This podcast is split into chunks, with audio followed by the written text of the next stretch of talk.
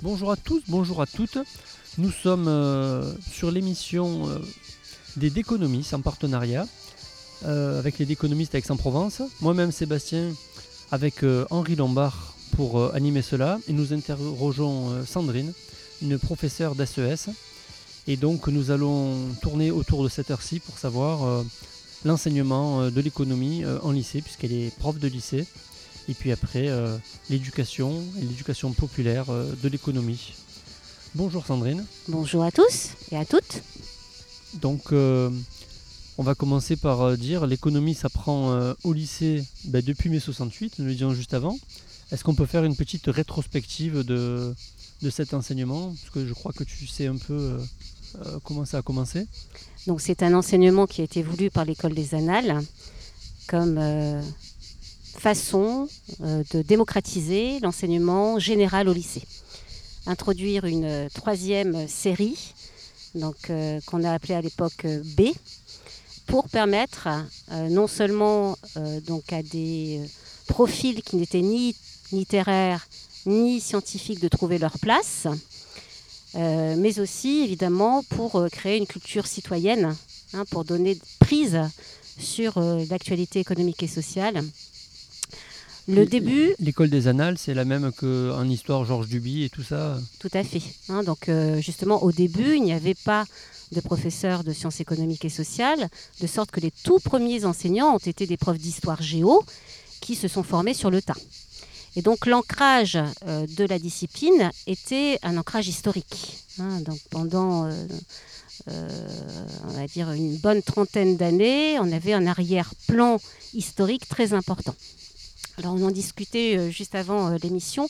Euh, donc apparemment, moi je n'ai pas connu l'enseignement donc au début des années 70. Il était davantage économique.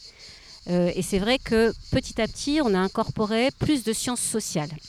Moi-même, j'ai été lycéenne au milieu des années 80 et au milieu des années 80, l'ancrage restait à dominante économique.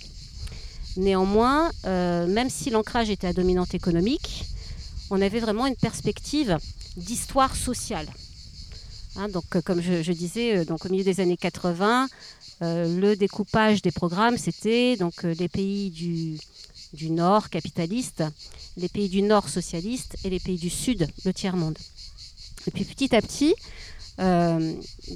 avec bien sûr l'évolution historique et surtout la mainmise croissante du patronat sur l'orientation de nos programmes, puisqu'en fait, il y a un lobbying patronal très fort, euh, donc, euh, qui, est très actif et qui ne s'en cache pas d'ailleurs, hein, euh, pour réformer l'enseignement de l'économie, non seulement dans l'enseignement supérieur, mais aussi dans l'enseignement secondaire, donc, qui est animé par l'Institut de l'entreprise, l'IDE. Et l'Institut de l'entreprise est très actif depuis le début des années 90 euh, au début, donc dans les années 90, c'était Pebro, hein, donc euh, une bête noire de, beaucoup euh, de professeurs de sciences économiques et sociales, donc ancien donc PDG de BNP Paribas et puis dans les coulisses du pouvoir hein, depuis les années 90, au sommet de l'État, notamment, je ne sais pas si vous vous souvenez, au, moment de la crise donc de 2008, c'était lui qui conseillait Christine Lagarde en coulisses. Donc Pebro était à la manœuvre et effectivement, peu à peu, les programmes ont été réformés. Donc on a eu une double évolution. On a eu, certes, une incorporation euh, de la sociologie et de la science politique. Hein, donc euh, le volet sciences sociales s'est accru au fil du temps. Mais en même temps, une réforme du contenu de l'enseignement de l'économie. L'enseignement de l'économie, en fait, puisait aux sciences sociales au préalable, dans cette discipline qui était spécifique, hein, qui était une discipline euh, proprement secondaire, dont on n'avait pas l'équivalent en fait dans l'enseignement supérieur, si ce n'est dans les instituts d'études politiques, hein, donc, euh, où on croisait justement euh, l'économie, la sociologie, la science politique, la philosophie politique, la démographie, l'ethnologie, pour éclairer en fait des problèmes, le chômage, les inégalités, la famille, des questions vives de société. Et peu à peu, donc l'économie a été expurgée en quelque sorte de ces éléments euh, d'ancrage dans les autres sciences sociales. Et euh, au fil des réformes, donc depuis les années 90, moi je suis enseignante depuis 96, Donc j'ai connu donc quatre changements de programme. Donc entre donc chacun de ces changements de programme, on va de plus en plus vers l'enseignement de l'économie c'est-à-dire de l'économie libérale dominante, c'est-à-dire de l'école néoclassique. et d'ailleurs, le, celui qui a présidé à la dernière réforme de nos programmes, hein, qui, s'applique donc depuis l'année dernière, puisque tous les programmes du lycée ont été changés avec euh, Blanquer. Et Blanquer euh, a donc nommé donc, euh, dans le Conseil supérieur des programmes des, présidents pour réformer chacun, chacune des disciplines secondaires. Et le nôtre, c'est Aguillon, Philippe Aguillon. Donc Philippe Aguillon, qui a été euh, donc, très proche de, Macron euh, au moment de la campagne électorale en particulier, et qui s'est targué euh, d'avoir conçu un programme d'économie aux standards internationaux, digne de Harvard, où il a enseigné. donc vous imaginez à quel point donc, c'est une économie déconnectée en fait, de la réalité, c'est l'économie telle qu'on la trouve dans les manuels effectivement universitaires euh, américains notamment, qu'on a transposé purement et simplement, sans se demander si des gamins de 16 ans avaient un intérêt à comprendre les lois théoriques du marché, euh, le déplacement des courbes. Alors surtout quand on sait que même théoriquement, en plus c'est faux, c'est-à-dire que les, les, marchés ne, ne s'équilibrent pas tout seuls. Euh, il y a eu des démonstrations très rigoureuses qui ont été faites que on, tient sur des modèles qui sont faux et puis il persiste pour l'enseigner quand même.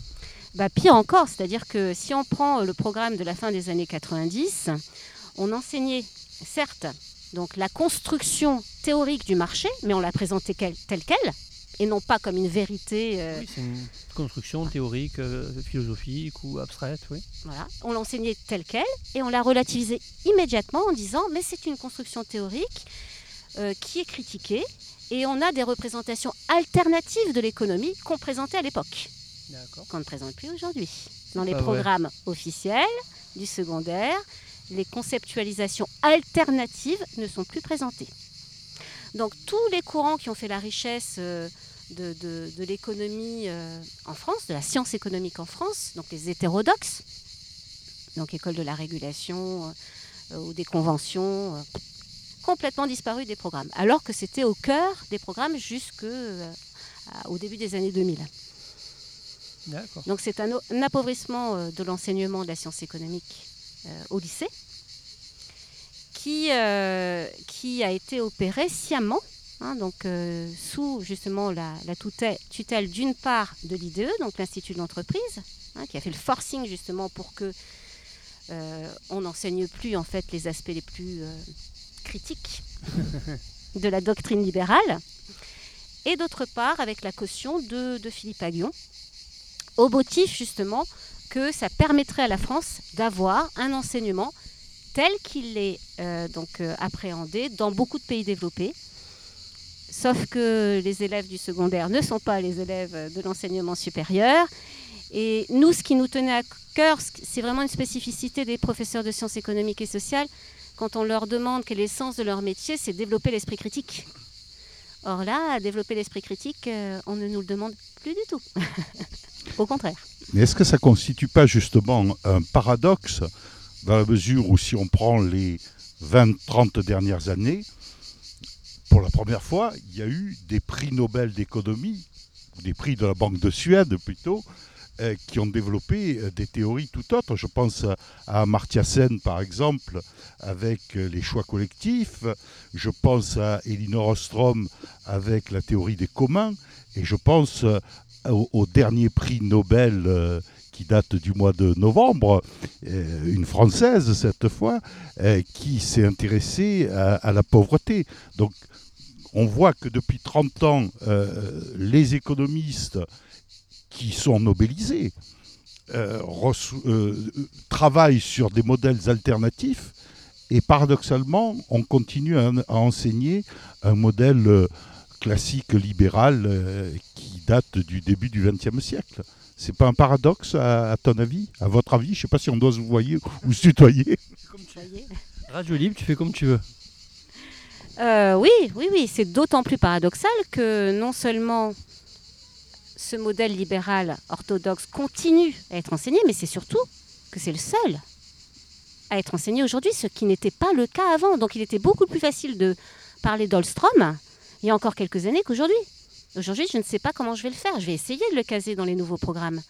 Mais ça va être très compliqué. Il va falloir que je les torde pour pouvoir effectivement euh, mentionner donc, euh, les, biens communs ou l'analyse de Duflo sur euh, donc, la réduction de la pauvreté. Effectivement, c'est un grand paradoxe. Et ce qui montre à quel point justement le gouvernement a été influencé par le lobbying patronal parce qu'il n'y a pas de justification. D'autant qu'on sait que dans l'enseignement supérieur, euh, les euh, étudiants se sont mobilisés euh, contre cet enseignement doctrinal sans esprit critique. Ah oui, bien que le prix Nobel précédent, Jean Tirole, lui, essayait justement d'étouffer cet esprit critique, non seulement des étudiants, mais des enseignants dits hétérodoxes. Et malheureusement, il a réussi, hein, effectivement, puisque il avait été prévu que donc, le deuxième une deuxième école de l'économie euh, soit représentée dans les institutions, en particulier au CNU. Et ça a été, euh, pour finir, euh, sous justement la, levée de bouclier que Tyrol a animé, ça a été en fait enterré hein, par la précédente ministre de l'Éducation nationale malheureusement. Est-ce qu'on ne peut pas dire qu'ils sont dans une grande idéologie néolibérale euh, décérébrés quoi? Ils ah bah, iront, carrément. Ils iront jusqu'au bout euh, pour monter leur idéologie dans la tête des gosses, mais euh, c'est pas c'est pas une ouverture d'esprit qu'on apprend, hein. c'est de l'idéologie pure et dure, alors qu'on sait que c'est faux. C'est juste un modèle parmi d'autres. Tout à fait. Et le, le problème, c'est que il y a aussi la question de l'intérêt, parce que à 16 ans, avoir une passion pour les modèles euh, macroéconomique ou microéconomique ou macroéconomique microfondée. Bof. Bof, quoi. Alors que l'économie peut être passionnante, que la science économique peut être passionnante. Donc, euh, heureusement, les profs de sciences économiques et sociales sont organisés. Donc, en particulier, on a une association qui s'appelle euh, l'Association des profs de sciences économiques et sociales, donc l'APSES, qui réunit, et ça, c'est non connu dans les autres disciplines, près de la moitié des enseignants de sciences économiques et sociales. Hein, donc la moitié des, enseignants de sciences économiques et sociales sont membres de cette association. Et cette association euh, milite contre ces programmes et propose des alternatives, par exemple un programme de contournement, c'est-à-dire on reproblématise et on réintroduit justement, euh, par exemple, Holstrom, euh, dans les marges qu'on nous laisse, dans notre liberté pédagogique, pour justement bah, redonner du sens. Hein, donc, heureusement, donc, je, je, compte sur l'intelligence collective pour continuer justement à, à, faire en sorte que les élèves, par le biais d'outils, de concepts, de théories de la science économique, comprennent mieux le monde, parce qu'en fait c'est notre objectif. Mais justement, la, part belle qui a été faite à l'économétrie euh, y compris dans l'enseignement supérieur, hein, euh, où, les grands modèles théoriques et la philosophie était, économique étaient tenus à l'écart, y compris l'histoire de, la science économique. Euh, je pense que dans les années 2000, on, essayait surtout de former des économètres et des mathématiciens de l'économie. Donc, est-ce que les jeunes profs qui ont été formés de cette manière-là et qui vont commencer à enseigner, peut-être même déjà aujourd'hui, ne vont pas euh, avoir des lacunes pour euh, enseigner la théorie, l'histoire et euh, se concentrer sur leur zone de confort qui seraient les courbes, les modèles et la discussion autour de modèles mathématiques. Je ne pourrais pas vraiment répondre à ta question. ce que je peux émettre comme hypothèse, c'est que ceux qui ont poussé le plus loin leurs études dans ce domaine ne sont pas devenus profs de sciences économiques et sociales. Parce que pour être prof de sciences économiques et sociales, il faut quand même avoir une fibre politique. Donc, s'ils ont fait des études, ils ont fait autre chose à côté. Ils ont été militants, euh, ils ont été euh, syndicalistes. Euh. ils ont développé du coup d'autres connaissances par d'autres biais. Mais ceux qui sont vraiment pur moule, on va dire, ne peuvent pas se retrouver dans cet enseignement. Parce que ça reste un enseignement qui... Alors là, je m'avance peut-être parce que c'est vrai qu'il y a une nouvelle génération et moi je ne les connais pas bien, les tout jeunes.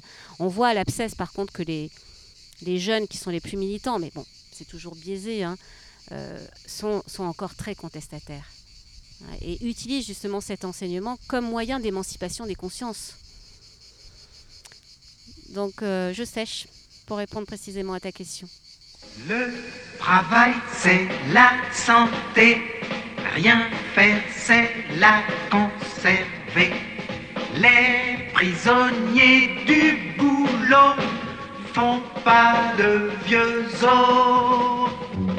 Ces gens qui courent au grand galop, en autométro ou vélo, vont-ils voir un film rigolo? Mais non, ils vont à leur boulot. Le travail, c'est la santé. Rien faire, c'est la conserver. Les prisonniers du boulot font pas de vieux os. Ils bossent 11 mois pour les vacances et sont crevés quand elles commencent. Un mois plus tard, ils sont costauds. Mais faut reprendre le boulot. Allez tous ensemble Le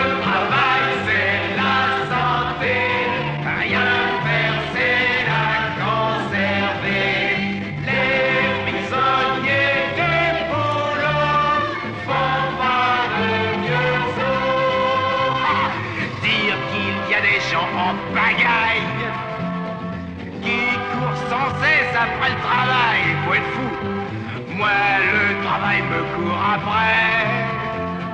Il n'est pas prêt de me rattraper.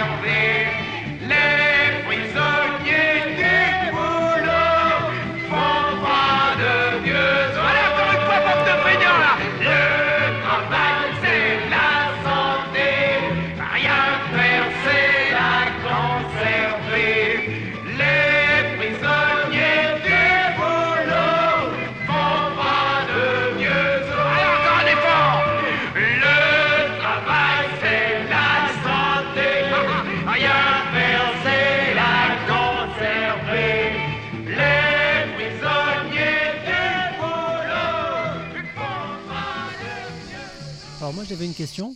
Euh, est-ce que des notions comme euh, le travail, est-ce que Karl Marx sont encore au, au programme actuellement? Puisque je sais qu'ils y furent il y a quelques années. Et donc quelle place ont-ils aujourd'hui? Alors Marx euh, est le grand perdant des différentes réformes. Euh, Comme par hasard. Oui. Avec la chute du mur de Berlin, il a un peu disparu, euh, en tout cas de l'enseignement de l'économie. Il n'y a plus de concept marxiste enseigné dans euh, le cadre de cet enseignement de sciences économiques et sociales aux lycéens. Hein, donc euh, vraiment plus du tout, hein, mais ça depuis les, années 90. Euh, ce qui avait été gardé de Marx, ça a été sa conceptualisation des classes sociales et de la place des conflits sociaux. Donc ça, c'est dans la partie sociologique. Hein, puisque une autre évolution que euh, l'APSES, donc l'association des profs de SES, trouve dommageable, c'est que au départ, on avait des objets, par exemple le travail, étudiés à partir de différents champs disciplinaires, donc la sociologie, la science politique, euh, l'économie, et dans ces champs disciplinaires à partir de différentes écoles de pensée. Donc ce qui nous intéressait, c'était l'objet. Par exemple, en quoi peut-on dire qu'il y a exploitation au travail? Alors que chez Marx, l'exploitation est mathématique. On calcule euh, ce que travaille euh, euh, un travailleur ou les travailleurs, on voit le bénéfice et la marge, c'est l'exploitation. il y a une définition réelle. et donc, au moins Marx avait l'avantage, j'ai envie de dire, de donner une, une réponse claire et mathématique à cette question, ce que ne font pas certaines autres écoles. Ils n'en parlent même pas certaines autres écoles. Euh, euh, surtout que si tu veux parler, Seb, de la théorie de la valeur de, Marx, euh, d'autres économistes avant Marx y avaient travaillé. Je pense à Ricardo, notamment, duquel Marx s'est inspiré. Et c'était une critique de Ricardo que faisait Marx. Donc tout ça, tu dis que ça n'existe plus, on n'apprend plus même les modèles pré-marxiens, j'allais dire. Plus du tout.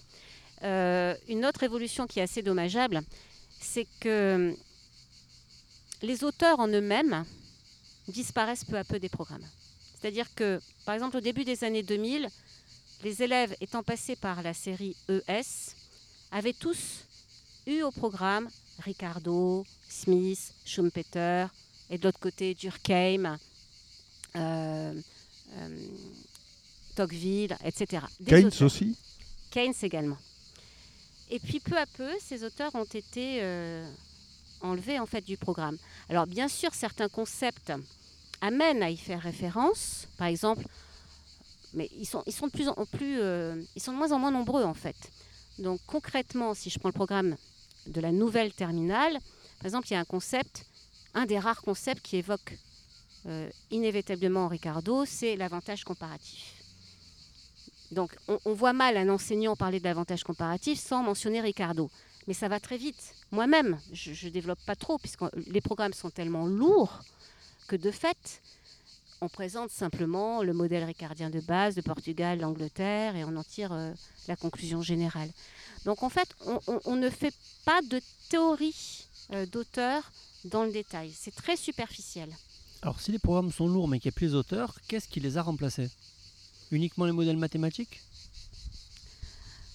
Non, il y a beaucoup de concepts, beaucoup de concepts. euh, donc là, la nouvelle réforme, donc celle qui est appliquée à, compter de l'année dernière, donc pour euh, le niveau de la première, ça a été focalisé en économie sur la microéconomie. Donc beaucoup de marchés. hein, donc euh, les euh, plus du tiers de l'ensemble de l'enseignement d'économie, parce qu'à côté on a de la science politique et de la sociologie. hein, donc plus du tiers de l'enseignement de l'économie est consacré en première à l'étude du marché. Donc euh, avec, euh, encore une fois, sans esprit critique, hein, donc euh, avec simplement la description des courbes ou le méchant monopole. Donc voilà, ça a été remplacé par ça, hein, donc par une abondance de, concepts, asymétrie d'information, beaucoup de concepts effectivement. Euh, mais c'est désincarné à- deux, à, deux titres. D'une part, parce que ça ne s'ancre pas dans la réalité économique. C'est-à-dire que, pour vous donner un exemple, le marché, le marché, on sait bien que ça n'existe pas. Donc, justement, les marchés qu'on propose sont des marchés fictifs, puisque ça n'existe pas. Donc, on ne va pas étudier un vrai marché. On étudie euh, des trucs complètement abstraits. D'une part. Et d'autre part, euh, désincarné aussi parce qu'il n'y a pas les auteurs de référence. Parce qu'on va parler du marché, mais sans parler des théoriciens du marché. C'est ça qui est terrible. Donc, on fait comme si c'était une science. euh, on, en est au niveau de la physique, quoi. Comme on enseigne la physique. Ah, quand euh, mes, collègues profs de physique enseignent la physique, euh, ils ne citent même plus les auteurs de référence. Voilà, c'est comme si c'était devenu un truc qui explique la réalité concrètement, quoi. Oui, s'il y avait un seul prisme d'étude du marché, pourrait imaginer par exemple que euh, ne prend que le prisme de Pareto et, de ces fameux optimums. Or, on sait bien quand même que le lieu d'échange qu'est le marché, euh, on peut l'étudier sous d'autres prismes que celui d'un optimum.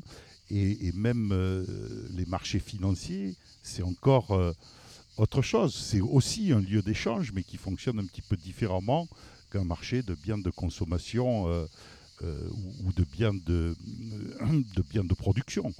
Donc, euh, je, vois mal comment on peut. Donc, il y a, un une mono-étude du marché.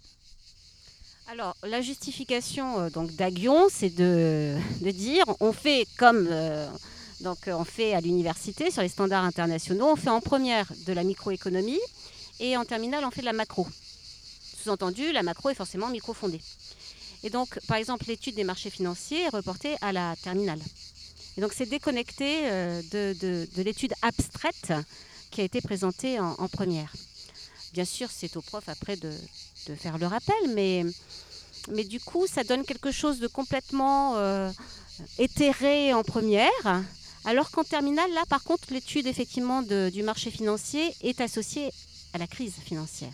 Donc là, on va quand même pouvoir euh, mobiliser euh, bah, des auteurs contestataires, hein, en particulier Minsky, qui même s'il n'est pas nommé euh, donc, directement dans le programme, il est sous-jacent. hein. donc là, effectivement, il y a un petit peu plus de liberté dans l'enseignement de la macroéconomie, en fait, en terminale.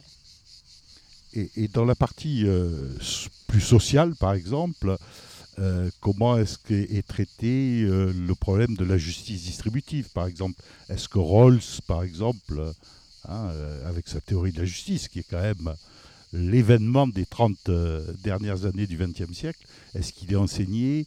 Est-ce qu'on essaye de, comprendre d'où venait cette, cette pensée, cette théorie rawlsienne? Alors, deux façons de répondre à ta question. On voit bien justement le prisme euh, micro-économique dans le programme de première, puisqu'en première, avec euh, donc le nouveau programme, on a complètement changé le prisme de l'analyse de la justice sociale, à savoir que dans le programme de première jusqu'alors, l'accent était porté sur les politiques publiques visant à assurer une diminution des inégalités, quelles que soient euh, les formes d'inégalité. Et maintenant, c'est devenu la gestion du risque. Donc euh, quelque- un choix rationnel. hein. Qu'est-ce qu'il faut faire pour se protéger contre le risque? Est-ce que du coup euh, c'est plutôt l'assurance privée ou plutôt justement euh, l'intervention publique qui devient pertinente? Donc, ça c'est au niveau première. Et au niveau terminal, là encore une fois pour les profs de SES, du coup il y a plus de marge de liberté. On a un chapitre sur les inégalités et avec une, problématique qui est plutôt rawlsienne, qui, qui est donc quelles sont les inégalités justes. Donc on pourra introduire Rawls, effectivement. Rawls avait été au cœur des programmes entre euh, le début des années 2000 et la précédente réforme des programmes qui datait de 2011. Il, avait un petit peu disparu. Et là, de fait, il va être réintégré par ce biais-là, par cette problématique-là. C'est-à-dire quelles sont les inégalités euh, qu'on peut juger justes. Alors, pour ceux qui sont derrière leur poste de radio et qui ne connaissent pas John Rawls, il a écrit euh, une œuvre majeure dans les années 70, la théorie de la justice, où il euh, expliquait qu'il fallait, euh, euh, pour que soit juste une société, se mettre derrière un voile d'ignorance pour choisir, euh, sans savoir quelle place on aurait, qu'est-ce qu'on choisirait. Quoi. Et c'est vrai que ça a, bouleversé un petit peu, euh, ça a eu un très grand écho depuis, euh, depuis sa parution dans les années 70. Et euh, ça paraît étonnant qu'aujourd'hui ça ne soit pas euh, euh, enseigné euh, à sa juste valeur. Quoi. Ça va l'être.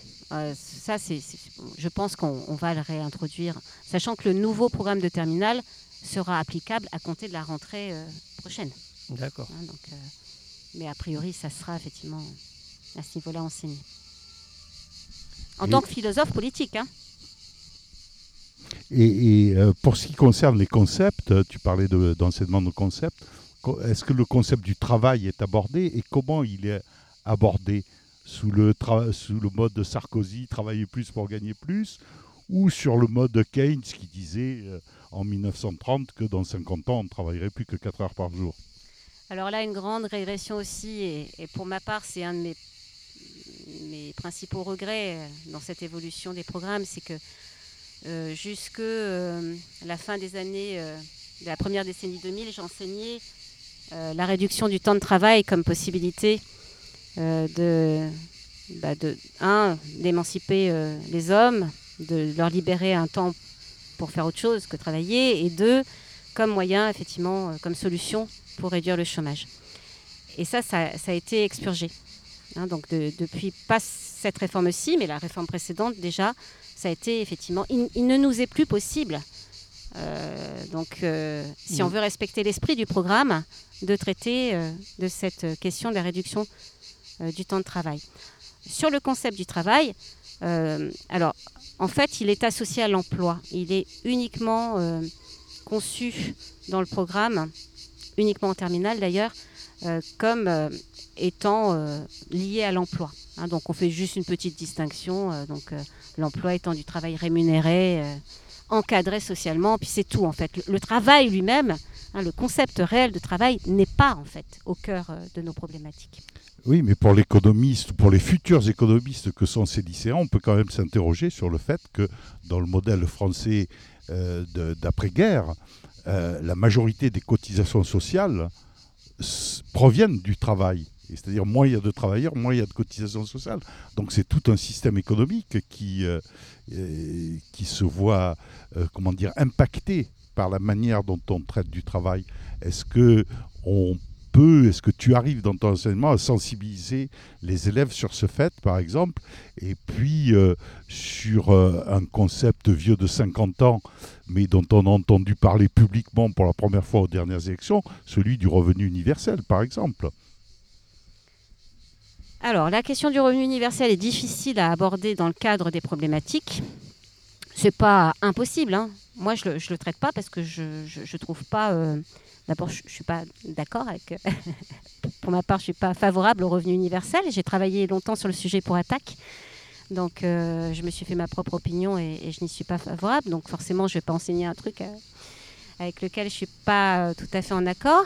Euh, et euh, par rapport à ta première question, à savoir euh, donc montrer que le, le- le modèle de protection sociale dépend du prélèvement sur les salaires, oui, ça, ça on l'enseigne. hein. effectivement, on, présente effectivement le modèle de protection sociale et, on, on met en évidence effectivement certaines limites. Mais c'est pas très contestataire ça. Oui, mais là, si tu parles en tant que prof, par exemple, je conçois qu'on puisse être favorable ou défavorable au revenu universel en fonction de, euh, d'une idéologie ou de, de ce qu'on en pense.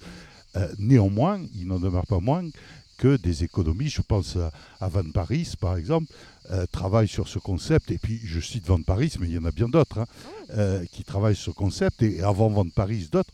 Donc, peut-être que ça serait intéressant que, euh, que les élèves comprennent ce mécanisme pour se faire leur propre opinion, indépendamment de la propre opinion du prof. Oui, c'est sûr. Après, euh, le problème, c'est déjà la lourdeur des programmes. Donc, il faut faire un choix. Donc, euh, évidemment, chacun a, a sa propre vision de ce que serait un programme idéal à enseigner. Et évidemment, je préférerais enseigner le revenu universel que les marchés complètement abstraits. Mais dans le cadre euh, limité euh, du, programme, effectivement, euh, c'est pas impossible, comme je te dis, hein, mais moi je le fais pas et je crois pas qu'il y ait beaucoup de profs de sciences économiques et sociales qui le fassent, hein, de traiter de cette question-là. Après, il y a peut-être. euh, mais non, et oui, il y a une nouvelle problématique sur, sur le progrès technique et la, montée des inégalités de revenus qui pourrait permettre d'introduire cette idée-là, c'est-à-dire en quoi le revenu universel peut être, bah, comme euh, par exemple Hamon l'avait euh, présenté, euh, une façon aussi. d'apporter une réponse au chômage provoqué par, la robotisation. Peut-être. Ils sont marrants cette année. C'est difficile de deviner dès la rentrée. Lequel se fera arrêter pour les scouts qui leur a piqué Lequel sera incarcéré pour avoir trop dit Et moi en bon prof, je suis préparé un peu de maths et de français, du kickboxing, du karaté. Tant pis pour la géographie, ceux qui connaissent de l'Italie C'est juste vaguement les spaghettis et Rocco Freddy Au programme de cette année en français, faudrait arriver à lire tout un livre en entier. Mais même d'Ambrand et Marc Lévy, y a plus de 100 mots de vocabulaire. On sera toujours à lire la préface, même après l'hiver. Et mon voisin, me voyant, me dira bande de feignants. Alors vous êtes déjà rentrés, vous savez pas ce que c'est de bosser avec vos semaines de 20 heures. Vous bossez bien moins qu'un facteur et dire que je paye tous vos congés. Et puis vous êtes même pas bronzés sans copie à corriger. Deux, trois Prozac, huit cafés. Mais je l'entends quand même dire d'en bas. Je compte même pas la sécurité de l'emploi. Tu aux lunettes, c'est mon surdoué. Il sait écrire son nom sans faute, il sait compter. Waouh, bah c'est pas mal pour un troisième, il faut savoir s'en contenter. C'est clair qu'un intello pareil, il va se faire raqueter. 35 élèves cette année, je leur ai demandé ce qu'ils voulaient faire comme métier. J'ai dit Zidane, 15 Amel, Bête et 9 Booba. Un original qui veut faire vigiler avocat, il a dû voir chez Courbet. Pas mal d'être avocat si jamais t'allais en prison. Ils croient qu'ils auront leur brevet en regardant l'île de la tentation. Merci pour tout ce que fait pour eux la télévision. Et mon voisin le même qui me dira bande de fonctionnaires Alors vous êtes déjà rentrés, vous savez pas ce que c'est bosser Avec vos semaines de 20 heures. Vous bossez moins qu'un contrôleur Et dire que je paye pour mon gamin. Il a redoublé son CE1 Vite les bulletins à remplir. Deux, trois Prozac et 8 Kir. Mais je l'entends quand même dire d'en bas je compte même pas la sécurité de l'emploi. Les directives ministère. Nous imposent faire des réunions plus régulières. On en fait même pour planifier les prochaines réunions Pour décider de ce qu'on peut donner sans risque comme sanction. Fini les notes. De temps en temps faut juste leur envoyer des SMS d'encouragement. L'évaluation c'est pas toi qui l'a fait. Eux ils disent si t'es cool Je préfère encore qu'ils me donnent des notes plutôt que des coups de boule. Impossible de les faire redoubler. Les pauvres chéris faut surtout pas les perturber les programmes faut les simplifier, y a trop de leçons, ça les assomme. Ils ont même proposé de donner le bac avec la prochaine PlayStation. Et mon voisin, vous le connaissez, me dira bande de surpayés. Vous foutez rien de la journée, vous devez pas être fatigué. Avec vos semaines de 20 heures, vous bossez bien moins qu'un chômeur. Et puis pas de chef et pas de rendement, c'est pas pour ce que vous faites vraiment. Les parents à rencontrer, deux, trois Prozac, huit grands marniers.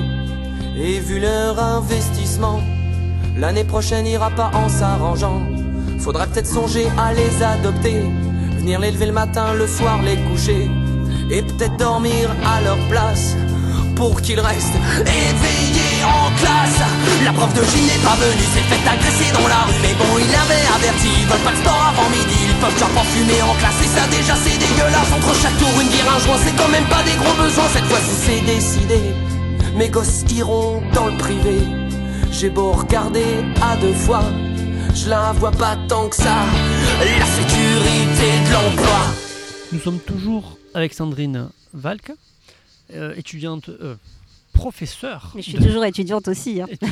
je me forme sans arrêt. C'est bien, mais professeur de SES au, lycée Zola à Aix-en-Provence, et donc pour euh, parler de l'enseignement de la science économique et sociale en général. Moi j'avais une question, les, élèves, les élèves, est-ce qu'ils perçoivent cela quelle, quelle est des élèves que tu vois leur motivation pour venir euh, assister au cours de SES euh, alors, ils ont conscience que dans le monde contemporain, l'économie a un poids énorme. Hein. c'est l'économie qui dirige le monde, donc euh, ils ont envie de comprendre à quoi correspond cette économie qui dirige le monde.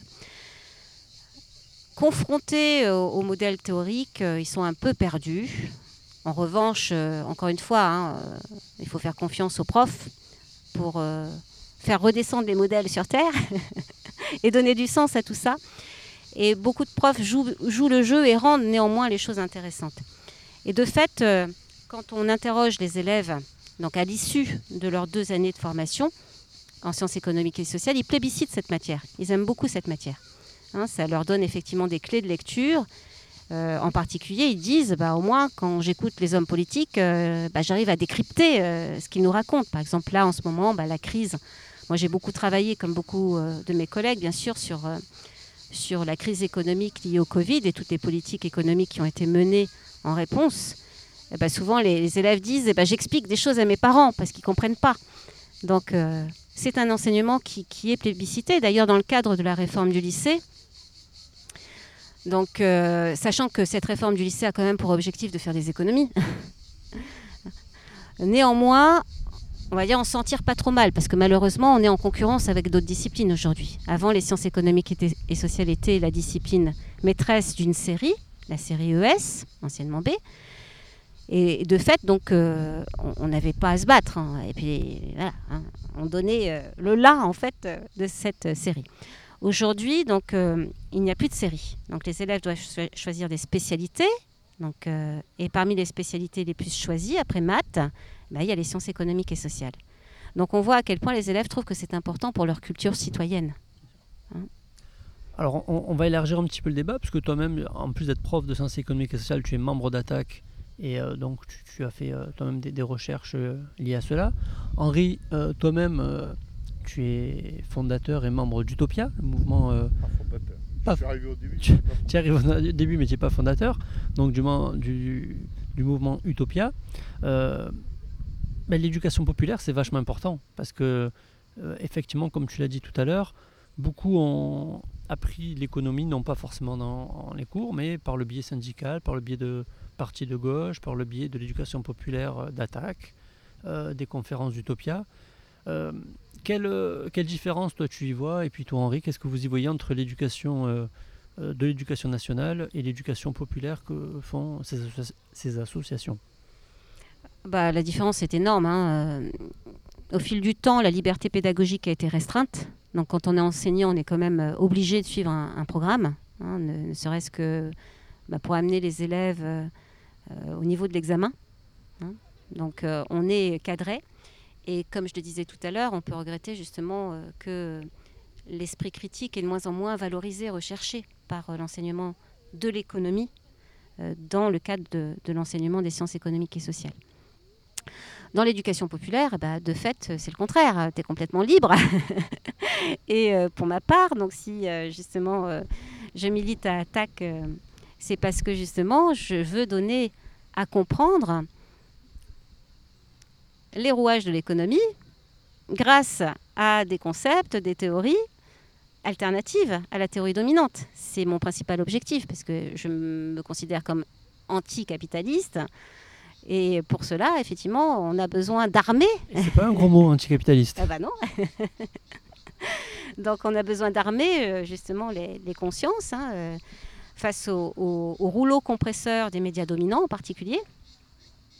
Il est nécessaire que euh, bah, des citoyens puissent euh, discuter avec d'autres citoyens et, par le biais d'échanges divers et variés, euh, des, cafés, des, conférences, des ateliers, on, peut justement diffuser des connaissances permettant de développer cet esprit critique hein, qui fait de plus en plus défaut au, programme de l'enseignement secondaire. Toi Henri, qui fait également des, conférences à la bibliothèque La Méjane, à Aix-en-Provence, université populaire, euh, qu- qu'est-ce que tu peux nous dire sur cette distinction qu'il y a à faire, dans l'éducation populaire contrairement euh, à l'éducation euh, l'éducation nationale? Ben, D'abord, c'est que on n'est pas enseignant, donc comme, vient de, comme vient de dire Sandrine, on n'est pas là pour faire passer un diplôme ou un concours, on est là pour informer des gens de façon à ce qu'ils puissent avoir un avis critique sur ce qui leur est dit. Et euh, peut-être pour ceux qui n'ont pas eu la chance de faire des études de philosophie, euh, je parle d'un public adulte, hein, euh, de, de 20 à 90 ans, qui n'a pas eu la chance de faire peut-être des études de philosophie, d'économie ou d'autres disciplines, c'est de leur présenter quelques concepts et d'engager une discussion de façon à ce qu'ils puissent avoir une écoute critique des soi-disant experts qui sont présentés dans les émissions de radio, les journaux télévisés, etc. Euh, par exemple, quand on voit euh, sur... euh, il y a longtemps que je ne l'ai plus vu d'ailleurs, sur Antenne 2, euh, le- comment il s'appelle, l'anglais, qui est une caricature du, du type qui comprend rien à l'économie et qui est présenté comme un expert. C'est ça qui est grave. Et on s'aperçoit que ça passe beaucoup par le vocabulaire. Et il y, a- un gars qui a écrit un bouquin qui s'appelle Thomas Porcher, un économiste, hein, qui a écrit un très bon bouquin là-dessus d'ailleurs, parce que le vocabulaire, on fait peur aux gens. On leur dit attention, euh, la dette euh, a atteint 100% du PIB. Et alors, évidemment, tout le monde, hein, moi, quand je vais boire mon café au bistrot le matin, tout le monde dit Oh, c'est une catastrophe. Et quand je demande aux gens Ah oui, oui, c'est peut-être grave, mais qu'est-ce qu'il y a dans le PIB Et la dette, c'est quoi? Alors, les gens, là, évidemment, ils ne savent pas. Donc, on les effraie sur des concepts qu'ils ne con- connaissent pas. Et si on leur dit, par exemple, que la dette japonaise, elle est euh, à 200% de leur PIB, ou peut-être même plus maintenant, que la dette américaine est à plus de 130% du PIB, ah ben, ils ne comprennent pas, parce que c'est quand même des économies qui sont dites fortes. Voilà, donc c'est c'est ça qu'il faut expliquer aux gens. Et les mots ont leur importance. Euh, par exemple, on te dit, euh, bah oui, il y a eu la crise du coronavirus, ah, on va perdre un point de PIB, ou peut-être même euh, deux. Et tu dis aux gens, mais ça, ça représente quoi un point de PIB Alors les gens euh, ont beaucoup de mal à savoir de combien est le PIB de la France déjà, outre qu'ils ne savent pas ce qu'il y a dedans. Et, donc deux points de PIB, même s'ils font le calcul, ils ne savent pas à quoi ça correspond. Donc c'est ça qu'il faut expliquer aux gens. Et, on voit que cette sémantique euh, sert euh, le pouvoir en place et les économistes orthodoxes à, si j'emploie un terme trivial, à enfumer les gens.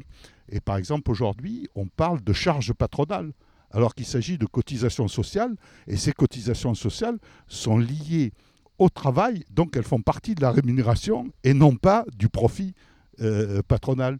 Donc euh, en disant charge patronale, on a l'impression que c'est pris sur le profit, alors que c'est pris sur une rémunération du travail. Donc c'est tout ça, l'éducation populaire, et ce qu'on essaye de faire euh, dans le mouvement Utopia, en publiant des bouquins, en publiant le bouquin d'auteurs qui sont hétérodoxes et qui ne trouvent pas forcément d'éditeurs, en faisant des conférences, etc. On essaye d'éclairer les gens. Hein. Voltaire disait, plus les hommes seront éclairés, plus ils seront libres, c'est ce qu'on essaye de faire. Euh, Attaque est né euh, en 1999 à la suite d'un éditorial du monde diplomatique, grand mouvement euh, d'éducation populaire. Bah, aujourd'hui, on est d'ailleurs, on est obligé de le dire, on est au parc de la Torse à Aix-en-Provence pour faire cette entrevue. Et juste après, il y aura un pique-nique d'attaque.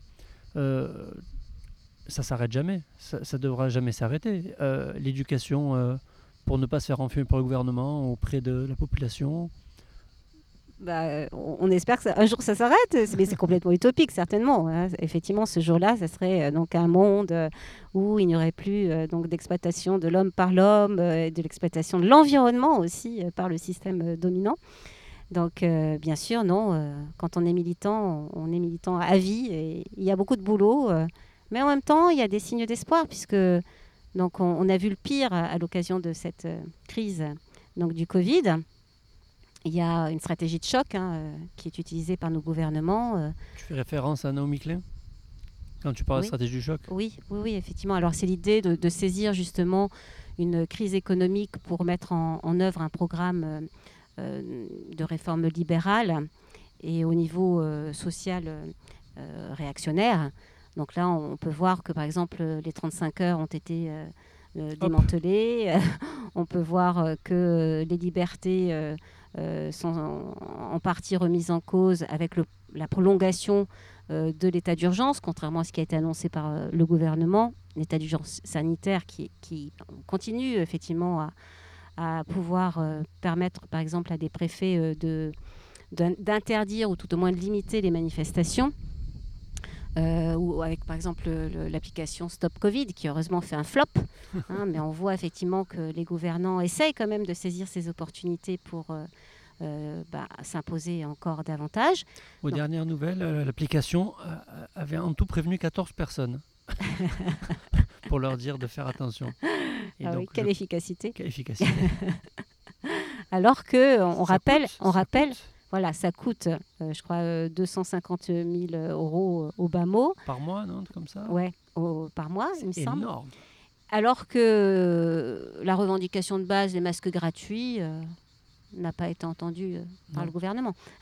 il vaut mieux payer les copains, mais voilà quoi. Et eh Mais en même temps, on a vu aussi une mobilisation croissante, hein, que ce soit justement pour le soutien aux soignants, donc, euh, bah, par exemple, sur euh, Aix-en-Provence, on a fait une, belle mobilisation. Euh, Attaque était à l'initiative d'une mobilisation de toutes les associations aixoises il y a 15 jours.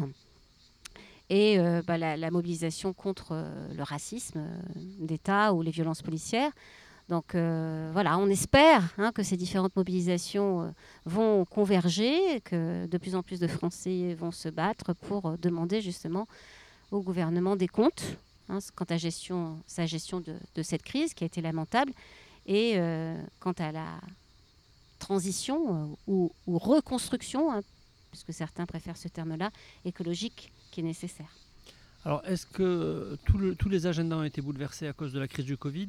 Est-ce que, à titre personnel, ou pour Attaque ou pour Utopia, il y a des dates à venir pour juillet, août ou septembre Oui.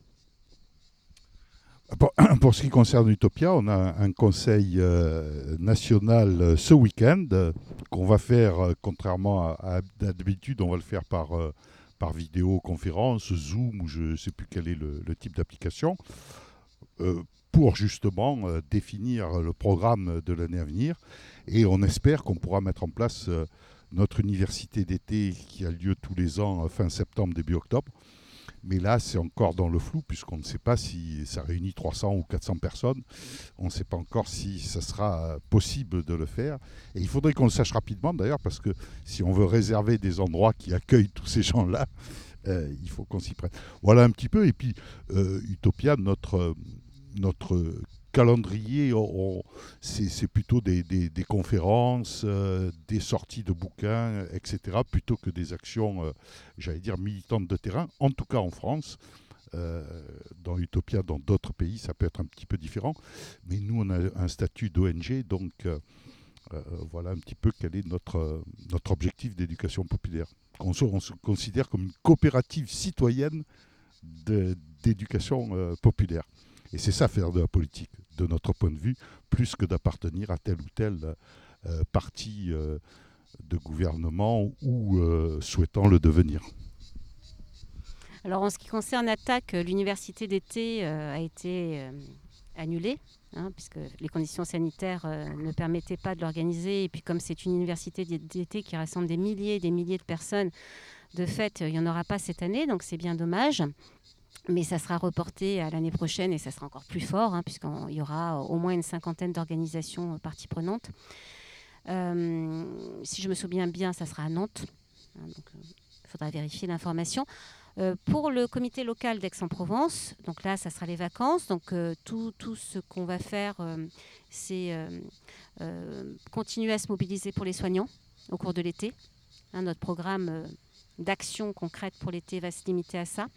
Par contre, à partir de la rentrée, on va de nouveau être sur les chapeaux de roue.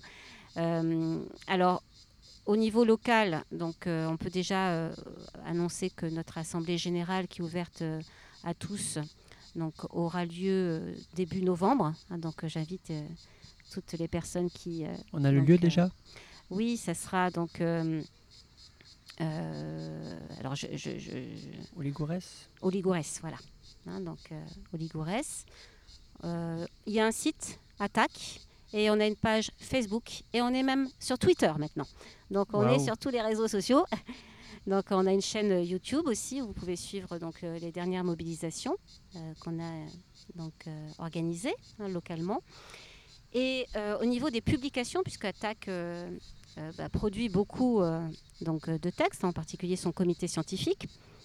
Donc il y en a une qui vient de sortir qui est vraiment euh, intéressante, qui, euh, donc, dans le cadre euh, aujourd'hui du débat sur la relocalisation, permet de donner une définition de gauche de la relocalisation. Donc pas une relocalisation euh, Rassemblement national, pas une relocalisation euh, genre Macron, euh, saupoudrage, quelques petites entreprises et puis on laisse faire le gros du business as usual. Donc une relocalisation solidaire et écologique. Hein, donc le, le livre qui vient de sortir s'appelle Ce qui dépend de nous. C'est un ouvrage collectif hein, de 45 auteurs. Donc euh, manifeste pour une relocalisation solidaire et écologique.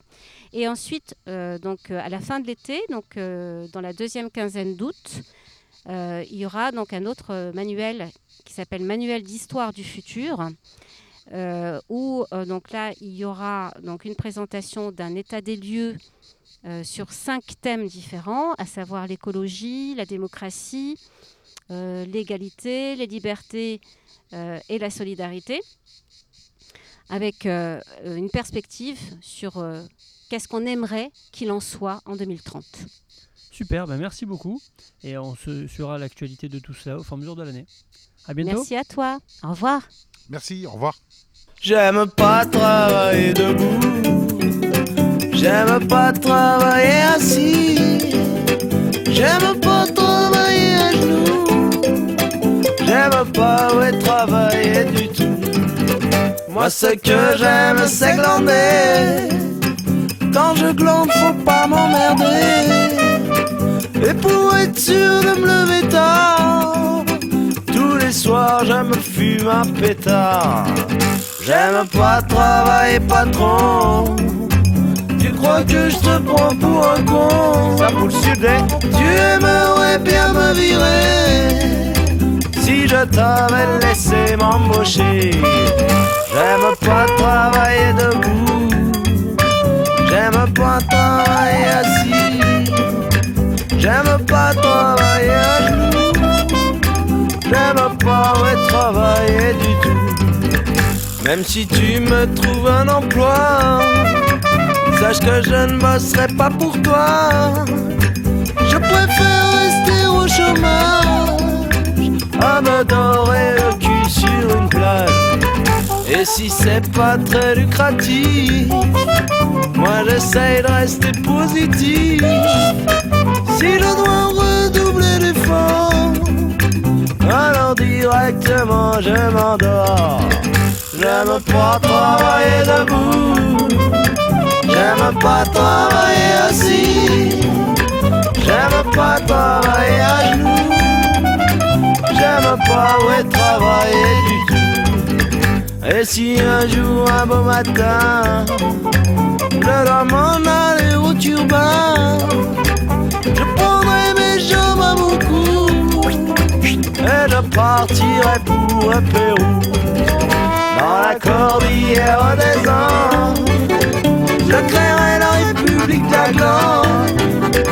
Travailler sera interdit, maximum syndical garanti. Ce sera un pays sans banque, ce sera un pays sans manque. Et tranquille sous mon arbre à joie, je n'aurai plus qu'à lever la main. Je ne travaillerai jamais debout. Pensez pas me faire bosser assis, encore moins me faire taper à genoux. Je ne travaillerai plus du tout. Finalement, je ne travaille pas, papa. Je ne cherche même pas d'emploi.